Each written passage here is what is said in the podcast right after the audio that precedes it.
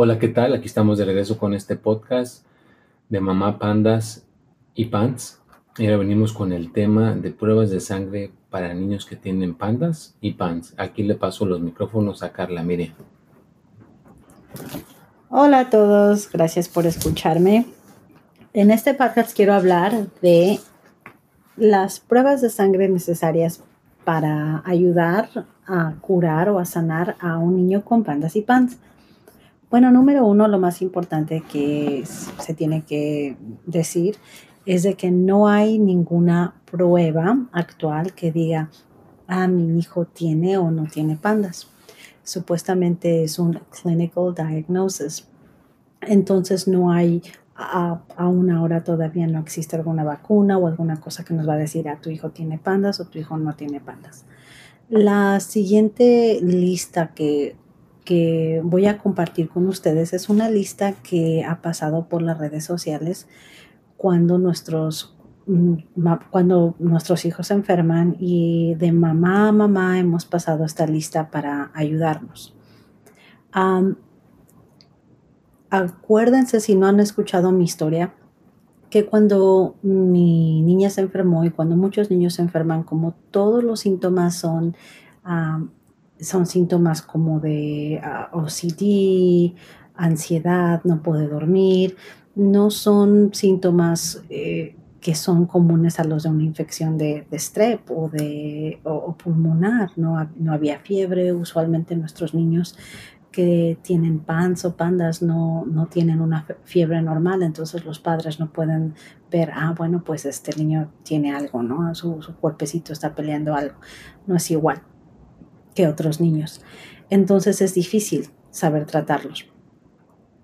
Pero lo que sí hemos concluido, no solamente las mamás, porque acuérdense, yo no soy uh, médica, no soy doctora, nada, soy simplemente una mamá y sí soy Speech Language Pathology Assistant y sí me puedo informar de muchas por muchas este, fuentes, buenas fuentes este, para pasarles información.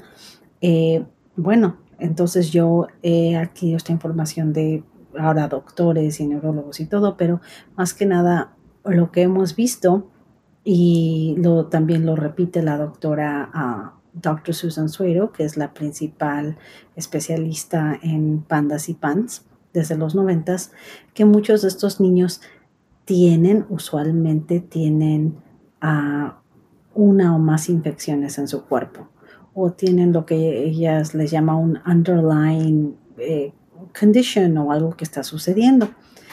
Entonces, bueno, ¿qué fue lo que, lo que pasa? Que cuando, por ejemplo, en el ejemplo de mi hija, cuando se enfermó y la psicóloga dijo, va, ve y ve si tiene strep, eh, dije, bueno, ok, mm, busqué strep, busqué pandas y lo que me encontré es de que me pasaron una lista cuando pedí información.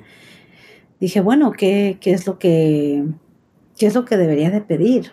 Me, posiblemente mi hija tenga esta condición, ustedes que pidieron. Y me mandaron una lista como de, ya verán, como unas 29 ah, eh, cosas para, para probarlos en, en la sangre. Y me advirtieron las mamás que me pasaron esto y me, dijeron, seguramente tu pediatra te va a decir que estás loca y no te va a querer hacer ninguna, de esta, ninguna de estas listas. Le digo, bueno, pero es que me mandó una psicóloga. Dice, ah, bueno, eh, ahí van a hacer un poquito más caso porque no es una cosa como que tú este, eh, lo pensaste, ¿no? Sino que ya te mandaron a alguien. Me dijeron, haz las primeras seis o las primeras cinco para ver qué onda. Entonces, bueno, eh, las primeras seis fue, y las digo en inglés, eh, la primera fue el CBC with differential and platelets, este, un complete metabolic panel, que es lo normal, Coxsackie A titers, Coxsackie B titers, um, EBV panel, eh, de mononucleosis, Epstein-Barr, uh, mycoplasma and pneumonia, was la número 6, Número 7, antistreptolysin o titers, antistreptolosina, algo así. Número 8, anti-DNase B titers, pneumococcal antibody panel. Y disculpen, pero no sé pronunciar mucho de estos nombres técnicos. Y la número 10 fue Free 13 and Free T4 TSH thyroid. estas fueron las primeras 10.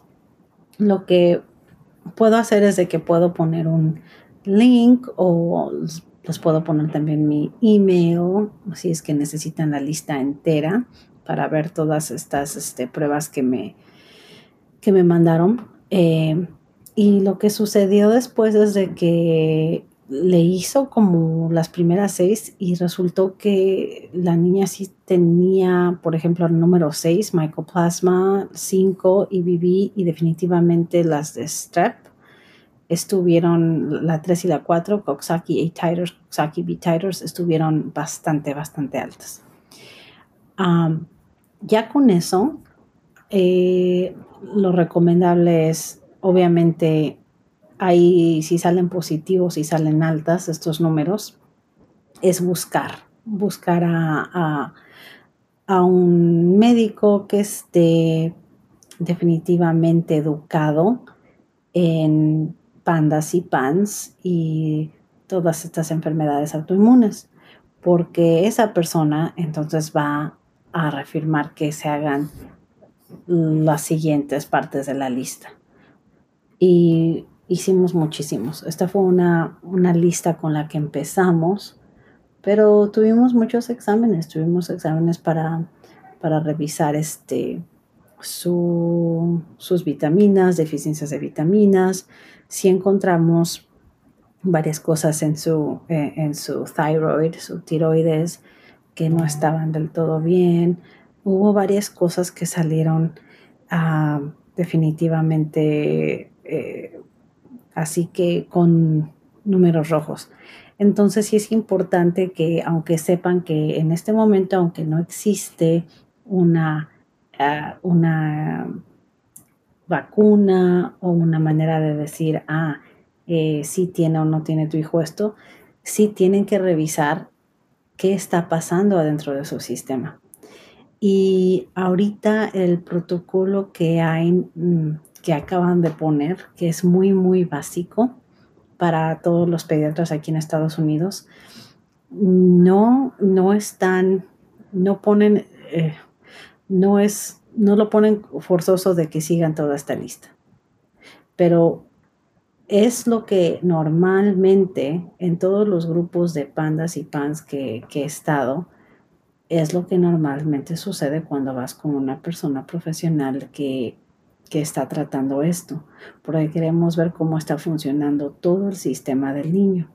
Entonces, sí es importante, y les repito, que vayan con una persona educada en esto, porque un ah, pediatra particular que apenas está escuchando de la palabra pandas y no sabe ni cómo tratarlo, seguramente sí va a seguir el, protocolo inicial de los antibióticos y de ciertas cosas porque hay un triángulo que ya, ya, ya pusieron de que, o sea, hacer el tratamiento de antibiótico, hacer esto, pero no siguen ninguna indicación de, ah, hay que hacer todos estos exámenes, hay que revisar esto, hay que poner al niño una dieta acá, hay que poner, esto, es, ellos no, no hacen eso y no tocan eso. Y tienen muy poca información de esto. Entonces, aunque son carísimos los doctores de pandas y pan, sí les recomiendo mil veces que hagan bien su investigación de ver qué doctor recomiendan en su área, eh, ir preparados con todas las preguntas que quieren hacer y que hagan las pruebas de sangre necesarias de sus hijos, porque no, ningún niño es igual. Y la verdad, vamos a pensarlo así, ningún cuerpo es igual, aunque sí hay ciertas leyes que nos gobiernan a todos los cuerpos de cómo funcionan, la verdad es de que cada cuerpo es único y cada cuerpo tiene las experiencias y, y, está a, cuestión de sus experiencias, sus dietas, sus enfermedades que ha tenido. Pues el cuerpo de un niño es igual. Ah, mi hija yo sé que no tiene todo lo que tiene otro niño de pandas y pans. Hay cosas similares, por ejemplo, una de las cosas similares que suceden con nuestros niños son ah, los problemas gastrointestinales y sabemos por eso es que los empezamos en una dieta gluten free, una dieta que en donde sus intestinos estén, ¿verdad? Eh, puedan digerir mejor, puedan este, estar mejor en eso. O sea, no eh, está, lo que estamos haciendo, las damas que estamos en, en esta trayectoria, no es eh, tomado a la ligera. Hemos tomado definitivamente un paso muy proactivo para educarnos y estudiar de esto. Y yo tengo, tengo la fortuna de estar en, en el medio de trabajar con muchos terapeutas y, y con muchas personas en el lado clínico que me puede guiar a las mejores clases y a, las, a, la mejor educación para poder yo mejor ayudar a mi hija y ahora poder compartirlo con otra gente. Porque si puedo ayudar a una mamá, a una sola persona a que este paso sea menos doloroso y que sus hijos eh, recuperen su vida más rápido, pues qué padre. Por ejemplo, no me arrepiento de nada de lo que hicimos, eh, ni de mucha gente decía, ay, ¿de veras es necesario ese examen? Ese examen que te cuesta 500 acá, sí, para mí sí era necesario, porque aunque se haya invertido esos 500 o 700 por un examen y haya salido bien, al menos ya descarté eso. Ya no dejé, no dejé como dicen aquí en inglés, I didn't leave a, no stone left unturned. Ok, dije, esto está bien acá, perfecto, puedo seguir con lo otro. ¿Y qué ha pasado hasta ahorita? Ha pasado de, que de mi hija de estar completamente aislada, ha regresado a la escuela, puede dormir, eh, puede estar otra vez agarrando los mejores grados en la escuela, sus matemáticas están mejorando, cosa que los niños de Panda casi pierden completa habilidad en matemáticas, su vida social, o sea, todo. Entonces, para mí lo vale. Y por eso mismo les comparto todos estos pasos. Espero que les ayude. Eh, el email que les voy a dar, se los doy a siguiente. Hay una gran lista. Eh, les puedo decir la, la, siguiente lista. Por ejemplo, la 11 es del IgG and IgA y IgM levels. La número 12, IgE level, IG subclasses, IG1, IG2, IG3, IG4. se piden las cuatro. La número 14 es ferritin, um, vitamin D3, serum copper, eh, HHV6 titers, par parvovirus B19 titers, CMV titers. Um, bueno, y siguen. Eh, déjenme saber si les interesa toda esta lista entera para que la puedan ustedes seguir y descartar, vayan sacando, ¿verdad? Eh, tachando, bueno, aquí esto está bien o aquí está mal y si algunos de estos salen elevadas, pues entonces este, ahí es donde se tiene que trabajar. Ah, hay unas bastante controversiales como la de Lyme, ah, porque Lyme, eh, Western Blot, eh, aún los exámenes no son muy buenos. Sin embargo, con eso dicho, cuando, a mí, cuando mi hija salió con con niveles elevados en el Western Blot Test, decidí llevarla a una persona que fuera muy educada en el área de Lyme disease, que es la, una enfermedad que ha tenido Talía y que, que es pasada por una garrapata. Y lo que sucedió después es de que cuando empecé a tratar lo que pensábamos que era Lyme, no fue Lyme, pero empezamos a tratar este, eh, de manera natural con, esta ah, persona eh, que es nutrióloga y acupunturista y, eh, bueno, increíble. él empezó a dar mucha miopatía, muchas cosas, y resultó que la niña empezó a, tener increíbles mejorías. Entonces, este, el que no haya hecho ese examen, el que no, si no hubiéramos pagado por hacer ese examen, que felizmente no era online, no nos hubiera llevado al camino de esa doctora. Y esa es la una de las doctoras que ya tenemos de, de cabecera con la que vamos. Incluso ya mi esposo es paciente de esta misma, yo, eh, o sea, la verdad, le, confiamos mucho y no le confiamos por, por fe ciega. Eh, le confiamos por resultados. Y eso es diferente.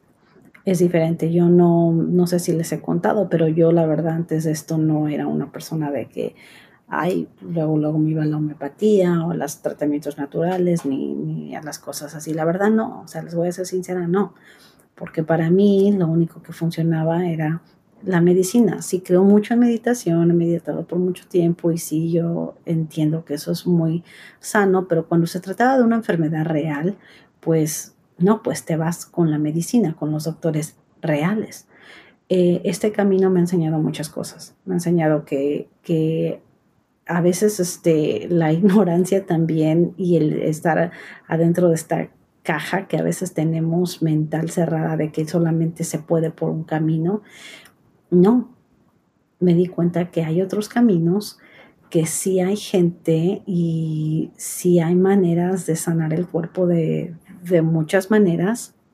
No soy ahora antimedicina, incluso les comparto que tenemos a nuestro neurólogo, a nuestro pediatra, pero también tenemos, ¿verdad?, a nuestra eh, doctora de pandas y a nuestra nutrióloga que también es acupunturista y tiene doctorado en Chinese Medicine, con la que ha sido una sanación completa y muy padre.